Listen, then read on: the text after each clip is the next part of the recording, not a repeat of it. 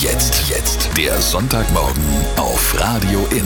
Kirche, Kultur, Soziales. Mit der Sendung Radio K1. Ein Programm des Bistums Eichstätt. Hier ist Bernhard Löhlein. Guten Morgen, einen schönen Sonntag wünsche ich euch. Schön, dass wir gemeinsam in diesen Tag starten. Es ist der erste Fastensonntag und ich weiß ja nicht, ob und was ihr euch für die kommenden Tage so vorgenommen habt.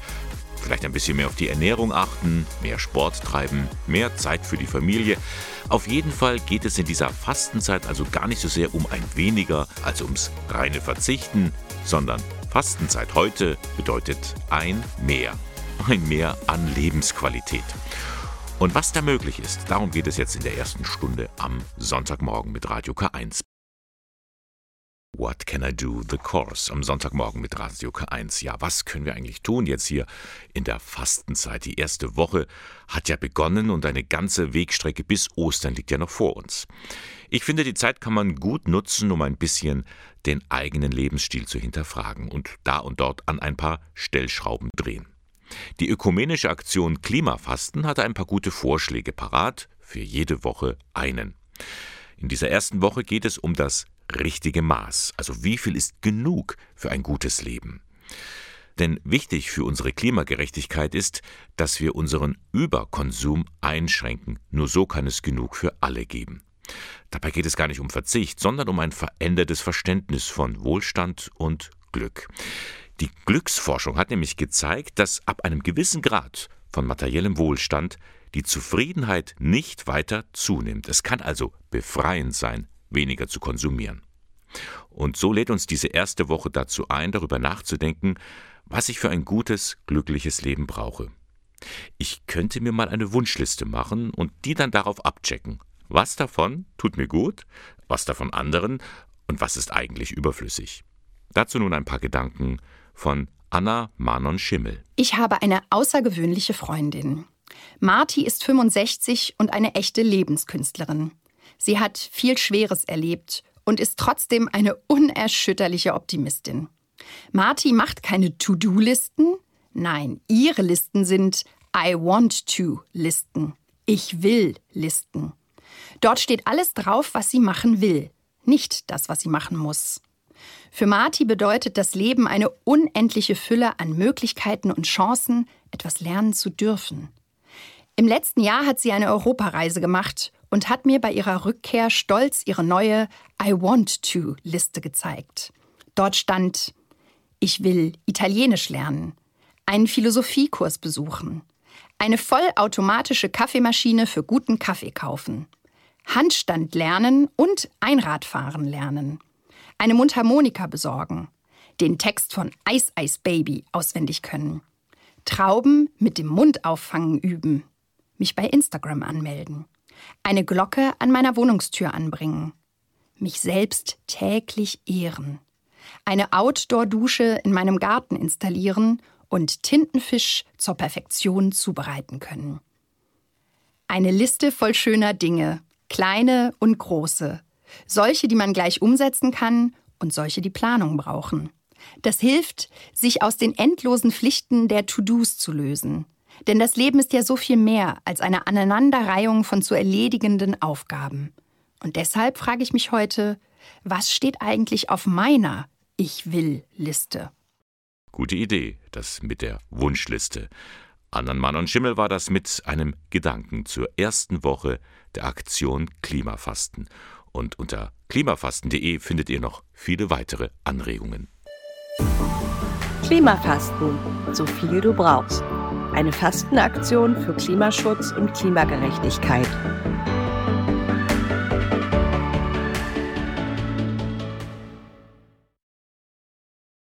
Heute am ersten Fastensonntag, da startet auch wieder die jährliche Fastenaktion der katholischen Kirche.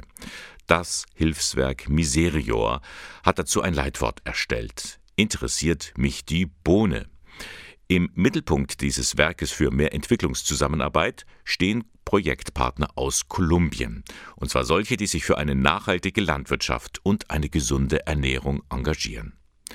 Dieser Fastenaktion zwischen Aschermittwoch und Ostern, da geht es natürlich auch um Spenden für die Arbeit von Miserior, letztlich dient sie aber auch zum Nachdenken. woraus lebe ich, wie kann ich die Fastenzeit zur Umkehr nutzen und für ein gemeinschaftliches Engagement. Was können wir nämlich teilen? Ein Beitrag von Julia Grimm über die Fastenaktion von Miserior. Interessiert mich die Bohne ist das diesjährige Motto der Miserior Fastenaktion. Sie ist die Umkehrung des Sprichworts interessiert mich nicht die Bohne. Das Nicht wurde aber bewusst weggelassen. Damit hat das Motto eine doppelte Bedeutung, erklärt Franz Gulde von Miserior. In der einen Hinsicht in Bezug auf das Projekt, das Partnerland, was wir in der Fastenaktion ins Zentrum stellen, wo Bohnen eine besondere Bedeutung haben. Aber wir wollen damit auch ausdrücken, dass jede kleine Bohne zählt und wichtig ist. Und das heißt für uns genauso, dass jeder Mensch ähm, auf der Welt wichtig ist, sein Recht auf Leben hat und auch gleiche Chancen im Leben haben sollte. Kolumbien steht dieses Jahr im Fokus und auch hier hat die Bohne zwei Bedeutungen. Zum einen geht es um Ernährung in Kolumbien, zum anderen um die Kaffeebohne. Viele Kolumbianer leben nämlich vom Anbau dieser. Genau das ist auch die Herausforderung, dass vielfach durch die Umwelteinflüsse, durch den Klimawandel, der Kaffeeanbau nicht mehr so viel Ertrag bringt für die Kleinbäuerinnen und Kleinbauern und sie deswegen stärker auf eine vielfältigere, diversifizierte Landwirtschaft umstellen. Darin unterstützt Miserio die Partner vor Ort, damit die Menschen unabhängiger sind. Infos zu der Aktion und Materialien für Ihre Gemeinde finden Sie unter miserio.de. Die Fastenaktion von Miserio. Heute wird sie mit einem Gottesdienst in Speyer eröffnet. Mit dem Aschermittwoch hat also die Fastenzeit begonnen und apropos Asche.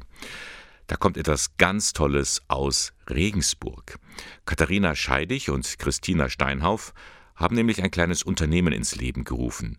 Urnfold. Das sind Urnen aus Papier in verschiedenen Formen und Farben. Auf die Idee kam Christina durch einen Todesfall in der Familie. Ich war beim Bestatter und hatte davor mich noch nie damit auseinandergesetzt und war dann vor einer Auswahl von Urnen und keine von denen war für mich und meinen Papa und meine Familie irgendwie passend. Also die waren alle unpersönlich, das Material hat mir nicht gepasst, also ich wollte irgendwie nicht. Die Lösung, selbst etwas gestalten. Und das Ergebnis waren Urnen, die ein wenig ausschauen wie ein Lampion. Zwischen 16 Varianten kann man da wählen und bei der Art des Papiers ist noch lange nicht Schluss. Wir haben ein Bierpapier, da wird Biermaischetreber in dem Papier verwendet oder Graspapier aus Hanf, aus 100% Altpapier. Also das ist schon sehr individuell. Aber wenn man jetzt noch möchte, kann man einfach wirklich sich überlegen, hey, wer war denn die Person? Was hat mich denn mit der verbunden? Ob man das jetzt bemalt, beschriftet, mit Duft besprüht, also noch Sachen draufklebt oder so. Da ist der Fantasie im Prinzip keine Grenzen gesetzt. Leider ist der Tod in der Gesellschaft eine Art Tabuthema geworden. Christina findet das schade, denn sich damit zu beschäftigen, mit etwas, das uns letzten Endes alle betrifft, das kann helfen. Weil ich damals festgestellt habe, dass es wirklich schön ist, mich mit der Gestaltung der Urne, also wie sieht die denn aus, was mache ich da drauf, was passt zu meinem Papa und zu mir, damit auseinanderzusetzen. Wir merken halt, je mehr man sich im Leben auch damit beschäftigt, wie der Tod sein kann oder die Bestattung sein kann, das macht an sich die Sache nicht besser, aber man ist besser darauf vorbereitet und kann dann eine Bestattung und einen Abschied eben so gestalten, wie es für einen passt. Uhrenfold Urnen aus Papier. Für ihre Idee der nachhaltig persönlich gestaltbaren Urnen wurden die zwei Regensburgerinnen erst kürzlich ausgezeichnet mit dem German Design Award. The Real Thing, Lisa Stansfield, die britische Sängerin und Schauspielerin am Sonntagmorgen mit Radio K1. Apropos England, da stammen ja so manchmal ganz seltsame Ideen her. Zum Beispiel der 5 Uhr Tee oder rote Telefonzellen oder eine Flagge, die einen Namen hat. Union Jack. Very British eben. Und seit 2011 gibt es eine weitere recht seltsame Erscheinung. Da hat John Underwood in London zum ersten Death Café eingeladen. Ein Todescafé. Mittlerweile gibt es so etwas weltweit und demnächst auch in Ingolstadt. Das sind Gruppen, die sich zusammentun, die sich in Cafés treffen, um einfach über das Thema Tod zu sprechen. Einfach auf Kaffee und Kuchen, ganz unkompliziert. Es ist keine Trauergruppe, sondern jeder kann kommen, der einfach über das Thema Tod und Sterben sprechen möchte, der interessiert ist. Tobias Stehle betreibt ein Café in der Ingolstädter Innenstadt und er ist ausgebildeter Sterbebegleiter beim Hospizverein. Die ideale Kombi also. Er meint, Reden über Tod und Sterben sorgt dafür, dass man bewusster lebt. Man hat vielleicht ein bestimmtes Bild vom Sterben. Man verbindet es mit Angst und Schrecken und Schmerz. Und das muss es alles nicht sein. Also ich denke, wenn man darüber sprechen kann, dann verändert sich vielleicht auch etwas in dieser Hinsicht. Ja. Mit wildfremden Menschen über den Tod zu sprechen, das ist tatsächlich ein Trend. Death Cafés gibt es nahezu in allen Großstädten in Deutschland. Da treffen sich Jung und Alt, jeder ist eingeladen, der sich mit Fragen über den Tod und Sterben auseinandersetzen möchte, der oder die sich vielleicht auch Gedanken über ein Leben danach macht. Wir sind alle Menschen, wir werden alle sterben. Wir wissen nicht, warum wir hier sind, wir wissen nicht, wohin wir gehen und das verbindet uns schon mal alle, egal ob jemand eine bestimmte Erfahrung mit dem Tod gemacht hat. Und so wäre es schön, wenn Leute zusammenkommen, denen bewusst wird, hey, wir sind zusammen hier, was soll das eigentlich so? Wenn ihr dabei sein wollt, das erste Treffen findet statt am kommenden Samstag, das ist der 24. Februar von 17 bis 19 Uhr. Treffpunkt ist das Ratschhaus in der Donaustraße 1 und dann kann geredet werden, ohne Zwang, in einem vertraulichen Rahmen. Es kommt darauf an, wie viele Leute dann zusammenkommen. Entweder werden Gruppen aufgeteilt, kleine Gruppentische. Es gibt Kaffee und Kuchen für jeden, muss auch nichts bezahlt werden, es wird von uns quasi gestellt. Dann gibt es ein Thema für den Abend und dieses Thema wird innerhalb der Gruppe dann besprochen oder diskutiert, jede, jeder wie er möchte. Es gibt zwei Moderatoren, die einfach gucken, dass das Thema einfach präsent bleibt, dass man nicht abschweift. Sagt Tobias Stehle, der Sterbebegleiter und Kaffeebetreiber. Er lädt ein zum Death Café, Reden über Tod und Sterben am 24. Februar ab 17 Uhr im Ingolstädter Ratschhaus, Donaustraße 1. Das Ganze ist ein Angebot des Hospizvereins. Lernstress, Prüfungsangst, Streit mit Freunden oder in der Familie. Kinder und Jugendliche haben mit unterschiedlichsten Problemen zu kämpfen. Hilfe bieten hier seit kurzem sogenannte Mental Health Coaches. Das ist ein Projekt des Bundesfamilienministeriums. Sie kümmern sich an Schulen um die psychische Gesundheit von Schülerinnen und Schülern. Lydia Jäger berichtet. Seit Herbst gibt es die Coaches für mentale Gesundheit. Eine von ihnen ist Lisa Aschenbrenner von Invia Bayern, dem katholischen Verband für Mädchen- und Frauensozialarbeit. Sie sagt, dass man psychisch gesund ist, heißt nicht nur keine Depression oder Burnout zu haben. Es geht darum, sich wohlzufühlen und die eigenen Ressourcen zu stärken. Individuelle Ressourcen sind Faktoren, die einem selber stark machen, also die einem die Kraft geben, zum Beispiel Krisen zu überstehen. Das können Persönlichkeitseigenschaften sein, wie irgendwie ein positives Temperament, eine positive Grundeinstellung. Das können aber auch soziale Ressourcen sein, wie ein starkes Familiennetzwerk, gute Freunde, die einem dann unterstützen, wenn es schwierig wird. Die Mental Health Coaches sind für die Kinder und Jugendlichen ab der fünften Klasse ein Ansprechpartner für alles, was sie beschäftigt. Sowohl bei Projekten in der Klasse als auch in persönlichen Einzelgesprächen. Das ist eben unter anderem unsere Aufgabe, die SchülerInnen zu unterstützen, dass sie ihre Ressourcen stärken können, ihre Resilienz stärken, dass sie einen guten Umgang mit belastenden Gefühlen für sich selber finden und eben aber auch verschiedene Dinge erlernen, wie zum Beispiel Achtsamkeitstechniken, Atemübungen, die ihnen in schwierigen Situationen punktuell auch helfen können. Zum Beispiel bei Prüfungen. Eine andere Übung, die Lisa Aschenbrenner gerne empfiehlt, ist die Dankbarkeitsübung. Das funktioniert so, dass man sich abends kurz Zeit nimmt, sich hinzusetzen und sich zu überlegen, was man eben an dem Tag Schönes erlebt hat, für was man dankbar ist und sich das dann im besten Fall in Notizheft aufschreibt und dadurch auch so eine kleine Sammlung irgendwann hat an Dingen, auf die man zurückgreifen kann, wenn es einem gerade nicht so gut geht. Und das kann ein leckeres Stück Kuchen sein, ein nettes Gespräch oder ein schöner Sonnenuntergang. Übrigens für jedes Alter empfehlenswert. Mental Health Coaches. Sie unterstützen Schülerinnen und Schüler, um die mentale Gesundheit zu erweitern und ihre Widerstandsfähigkeit zu stärken. Ein Programm des Bundesfamilienministeriums. Seit September 2023 findet sich das an den Schulen. Ihr hört Radio, das ist gut und schön. Aber Kirche hat noch viel mehr in der Medienwelt zu bieten. Zum Beispiel wird Kirche immer digitaler. Das hat jetzt eine Studie ergeben von der Hochschule Macromedia. Die hat die Digitalisierung der Kirchen untersucht. Und das Ergebnis und die Konsequenzen daraus, die schauen wir uns jetzt etwas näher an, beziehungsweise das tut jetzt hier mein Kollege Norbert Staud von der Stabsstelle Kommunikation im Bistum Eichstätt. Guten Morgen, Norbert. Guten Morgen. Also, diese Studie hat die digitale Kirche untersucht. Wie digital ist denn die Kirche überhaupt? Ja, sie ist ganz unterschiedlich äh, digital. Ähm, das Interessante an dieser Studie ist aber, dass es eigentlich nicht so sehr die Angebote sind, die jetzt von übergeordneten Organisationen, von Diözesen, von Verbänden entscheidend sind, sondern dass das wichtigste und die allererste, ja, man sagt so schön, Landingpage für mhm. die Internetserver die Homepage der Pfarrei ist. Also die Gemeinde vor Ort, da will man wissen, was ist da eigentlich los? Der Bezug zur örtlichen Gemeinde ist, ist, ist ganz massiv da und das ist die aller, allererste Ansprechstelle für Kirche im Internet. Das heißt, die Gemeinden sollten auch ein bisschen darauf achten, wie aktuell ihr Angebot ist. Das ist das A und O. Daran wird man gemessen. Und es gibt auch den alten Grundsatz, was nicht im Netz ist, existiert nicht. Ja, was sagt denn diese Studie zu Social-Media-Nutzung in der Kirche? Also die Social-Media-Nutzung in der Kirche hat noch Luft nach oben. Es liegt natürlich auch daran, und das stellt die Studie ebenso fest, dass die Angebote fehlen. Die Nachfrage der Nutzer wäre eigentlich da, nur die Angebote fehlen. Das heißt, Leute, die in den Social-Media-Bereich aktiv sind, die hätten nichts dagegen, wenn dann ihre Pfarrgemeinde oder ein anderes Angebot äh, von Kirche präsent wäre. Das wäre eine gute Idee. Also da ist Spielraum da, da könnte man noch einiges machen, ja. Zum Beispiel? Da kann man sehr erfinderisch sein. Das sind natürlich äh, immer wieder die Bezüge, die auch zur örtlichen Gemeinde dann entstehen. Das sind Splitter, Videos, Töne, Bilder von tatsächlich vor Ort stattfindenden Veranstaltungen, aber auch natürlich die berühmten Gedanken zum Tag, die äh, Überlegungen, was so sein könnte zum Kirchjahresbezug. Also eigentlich sollte sich das komplette kirchlich-religiöse Leben der Gemeinde da ein Stück weit widerspiegeln. Nun fürchten ja aber auch viele, sie sagen, hm, jetzt wird die Kirche immer digitaler und das Analoge geht verloren. Was kann man zu dieser Befürchtung sagen? Ja, man, man hört diese Be äh, Befürchtung natürlich immer wieder.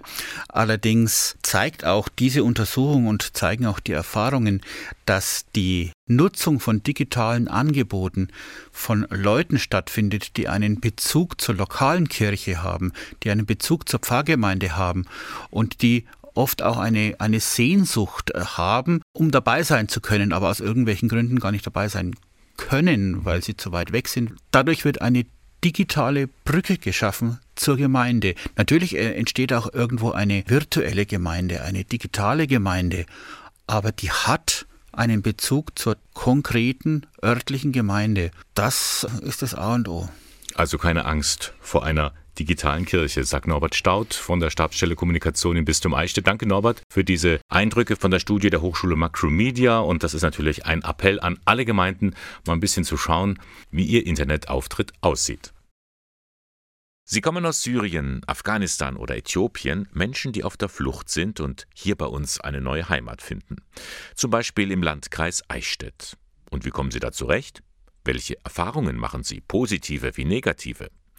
Das wollte eine wissenschaftliche Studie herausfinden, an der sich auch die Katholische Universität Eichstätt-Ingolstadt beteiligt hat. Also es wurde unter anderem hier im Landkreis Eichstätt geforscht. Das war eine von vier Regionen, in der geforscht wurde und haben unterschiedliche Themen oder Problembereiche angesprochen. Zum Beispiel Stichwort Mobilität dass es für viele schwierig ist, wenn sie in einer ländlichen Region wohnen, ähm, mit öffentlichen Verkehrsmitteln zu ihrem Ausbildungsbetrieb zu kommen, ist ein Beispiel. Aber auch sprachliche Barrieren wie Behördensprache, das für sie dann einfach sehr schwer zu übersetzen ist. Anna Zimmermann ist Mitarbeiterin beim Projekt Mensch in Bewegung. Und da werden die Ergebnisse nun in einer Ausstellung gezeigt. Da erleben wir in Bildern und Texten, was Auszubildende mit Fluchterfahrung in der Region erlebt haben. Da berichtet zum Beispiel eine Teilnehmerin, dass sie ihren Job, also diesen medizinischen Bereich tätig, dass sie sich einfach immer freut, wenn sie Leuten helfen kann und wenn sie mit älteren Leuten zum Beispiel auch in Kontakt ist und sagt, dass sie wahrnehmen kann, dass sie hilft und etwas Gutes tun kann, etwas Gutes geben kann. Zwischen den Zeilen entdeckt man aber auch in der Ausstellung, Rassismus in der Gesellschaft nimmt zu. Ein Geflüchteter spricht halt davon, dass er gern die Schwäne auf dem Weg zur Arbeit beobachtet und sieht und sagt, die begegnen ihm eben einfach ohne Vorurteile. Er hat was zu essen dabei, er gibt es ihnen und die kommen einfach und die fragen nicht, wo kommst du her, äh, genau, was machst du? Die Ausstellung wird morgen in Eichstätt eröffnet und zwar im Zusammenhang mit einer Podiumsdiskussion ab 18 Uhr im Foyer des KU-Gebäudes am Marktplatz 7. Es geht da über die Erfahrungen und Perspektiven junger Geflüchteter. Ja, und danach kann man eben die Ausstellung sehen. Gezeigt wird sie dann unter der Woche im Büro für die Bürgerschaft am Marktplatz 18. Bis zum 5. März könnt ihr da hinkommen. Immer dienstags und donnerstags zwischen 10 und 16 Uhr sowie mittwochs von 14 bis 18 Uhr. Für Anna Zimmermann kommt diese Ausstellung gerade zum richtigen Zeitpunkt. Was das Passende daran ist oder was auch das Schöne ist, dass wir auch zeigen können, dass man nicht nur über die Menschen redet, also über die jungen Geflüchteten, sondern dass man auch mit ihnen ins Gespräch geht und sie mitreden lässt und sie dadurch auch eine Stimme bekommen, wie zum Beispiel in der Dialogrunde am Montag oder dadurch, dass sie mit dieser Photo-Voice-Methode, die in der Ausstellung zu sehen sein wird, äh, zeigen, was sie beschäftigt. Also dieses Reden nicht über die Leute, sondern mit den Leuten und auch sie ihre Perspektive aufzeigen lassen, das finde ich das Wichtige. Heute an diesem Sonntag ist ja der erste Fastensonntag. Die Fastenzeit hat also so richtig begonnen und da gibt es ja ein gutes Vorbild dafür. Von Jesus heißt es nämlich, er habe 40 Tage allein in der Wüste zugebracht. Nun, ich weiß nicht, wie ihr das fändet, in einer Wüste allein zu sein. Traum oder eher Albtraum? Auf jeden Fall viel Sand, wenig Wasser und Pflanzen. Der Ordensmann und Buchautor Andreas Knapp hat sich schon öfters in die Wüste gewagt. Meine letzte Zeit in einer Wüste, das war eben in Spanien, das ist so eine Halbwüste, das war eine Felshöhle. Dort gab es einen kleinen Gaskocher, es gab auch so eine Matratze auf einem Bettgestell. Das ist ein abgelegenes Gebiet. Und von daher gesehen habe ich in dieser ganzen Zeit auch nie einen anderen Touristen getroffen oder jemand, der da spazieren gegangen ist. Aber immerhin, wenn er dort mal eine Stunde lang auf einem Trampelpfad entlang gelaufen ist, da gab es dann einen kleinen Laden, in dem er sich Lebensmittel kaufen konnte.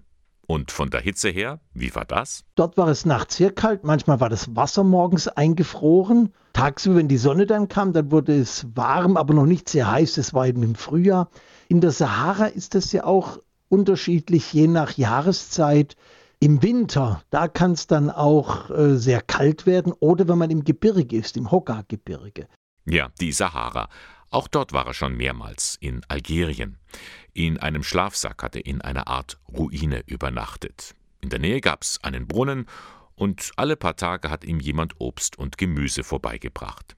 Tagsüber hieß es für ihn Stille, beten, kochen, Wasser holen und manchmal hat ihn auch die Sehnsucht nach Pizza und Bier eingeholt. Dass solche Fantasien auftauchen, ist ja etwas völlig Normales. Natürlich mitten in der Sahara von Bier zu träumen, ist dann vielleicht schon ein bisschen äh, bizarr, aber das gehört eben auch dazu.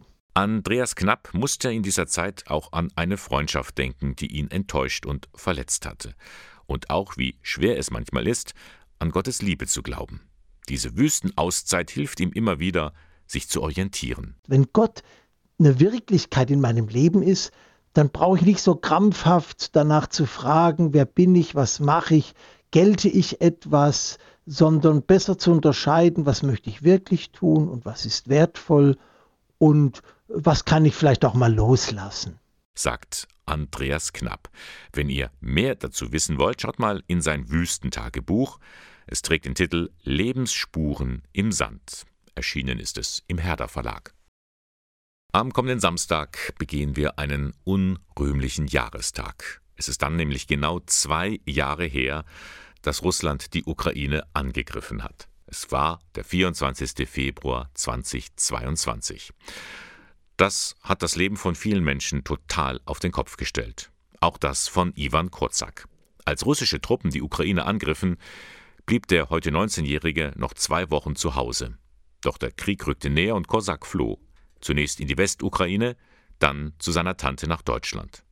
Hier traf er auf Maria Scharko, die ebenfalls aus der Ukraine stammt.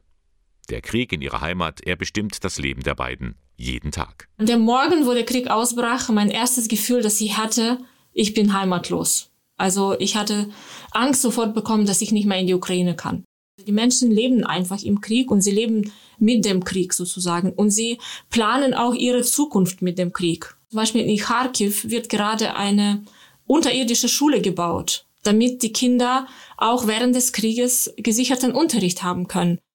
Ich will auch sagen, dass äh, dieses Gefühl des äh, Heimwegs abgestumpft ist. Die ersten vier Monate, sechs Monate dachte ich mir, dass oh, ich muss zurück nach Hause haben. Aber jetzt ist dieses Gefühl des Vaterlands ist ein bisschen abgestumpft. Nicht abstumpfen, das ist das, was sie fordern. Von ihren Menschen in der Heimat, aber auch von uns. Und von daher ist es gut, dass am 24. Februar, also am kommenden Samstag, viele Menschen für den Frieden beten. Zum Beispiel in Ingolstadt. Da gibt es eine Sternwallfahrt ab 15.30 Uhr von verschiedenen Orten aus. Zum Beispiel vom Nordbahnhof oder vom Klenzepark. Dann zieht man zusammen zum Rathaus und dort ist dann ein Friedensgebet um 16 Uhr. Auch in Eichstätt wird am 24. Februar für den Frieden gebetet, und zwar um 18 Uhr auf dem Residenzplatz. Es gibt Reden von Bischof Gregor Maria Hanke und vom Oberbürgermeister der Stadt Eichstätt, Josef Greenberger. Auch an anderen Orten wird für den Frieden gebetet. Im Pfaffenhofen, da findet morgen schon am 19. Februar ein ökumenisches Friedensgebet statt, und zwar ab 18.30 Uhr in der Stadtpfarrkirche. Eine gute Gelegenheit also, diese Friedensgebete um den 24. Februar herum füreinander ein Zeichen zu setzen. Die Menschen in der Ukraine haben wir nicht vergessen. Und das war auch schon wieder fast der Sonntagmorgen von Radio K1. Drei Stunden Kirche, Kultur, Soziales. Blicken wir nochmal kurz zurück. Da habe ich euch ja Tobias Stehle vorgestellt. Er betreibt ein Café in der Ingolstädter Innenstadt und er ist ausgebildeter Sterbebegleiter beim Hospizverein. Und ab kommenden Samstag bietet er etwas Neues an. Ein sogenanntes Todescafé, Death Café. Das sind Gruppen, die sich zusammentun, die sich in Cafés treffen, um einfach über das Thema Tod zu sprechen. Einfach auf Kaffee und Kuchen, ganz unkompliziert. Es ist keine Trauergruppe, sondern jeder kann kommen, der einfach über das Thema Tod und Sterben sprechen möchte, der interessiert ist. Ja, der Tod hat uns heute in der Sendung mehrfach beschäftigt. Zum Beispiel hat ja Christina Steinhauf ein kleines Unternehmen ins Leben gerufen. Urnfold heißt es. Das sind Urnen aus Papier in verschiedenen Formen und Farben. Sie meint, sich mit dem Tod zu beschäftigen, das kann einem nur helfen. Wir haben ein Bierpapier, da wird Biermaischetreber in dem Papier verwendet oder Graspapier aus Hanf, aus 100% Altpapier. Also das ist schon sehr individuell. Aber wenn man jetzt noch möchte, kann man einfach wirklich sich überlegen, hey, wer war denn die Person? Was hat mich denn mit der verbunden? Ob man das jetzt bemalt, beschriftet, mit Duft besprüht, also noch Sachen draufklebt oder so. Da ist der Fantasie im Prinzip keine Grenzen gesetzt. Ja, und dann möchte ich nochmal einladen zu der Ausstellung, die man in der kommenden Woche in Eichstätt sehen kann. Und zwar im Büro für die Bürgerschaft am Marktplatz 18. Gezeigt werden Bilder und Texte von jungen Geflüchteten. Anna Zimmermann meint, diese Ausstellung kommt gerade zum richtigen Zeitpunkt. Was das Passende daran ist oder was auch das Schöne ist, dass wir auch zeigen können, dass man nicht nur über die Menschen redet, also über die jungen Geflüchteten, sondern ähm, dass man auch mit ihnen ins Gespräch geht und sie mitreden lässt und sie dadurch auch eine Stimme bekommen, wie zum Beispiel in der Dialogrunde am Montag oder dadurch, dass sie mit dieser Photo-Voice-Methode die in der Ausstellung zu sehen sein wird, äh, zeigen, was sie beschäftigt. Also dieses Reden nicht über die Leute, sondern mit den Leuten und auch sie ihre Perspektive aufzeigen äh, lassen. Das finde ich das Wichtige. Soweit also unser kleiner Rückblick und damit darf ich mich für heute von euch verabschieden. Wir hören uns wieder, wenn ihr mögt, am kommenden Sonntag ab 8 Uhr. Ich freue mich auf euch. Das war, das war Radio K1, der kirchliche Hörfunk des Bistum Eichstätt. Jeden Sonntag von 8 bis 11. Radio K1 finden Sie in Eichstätt in der Luitpoldstraße 2. Oder online unter radiok1.de.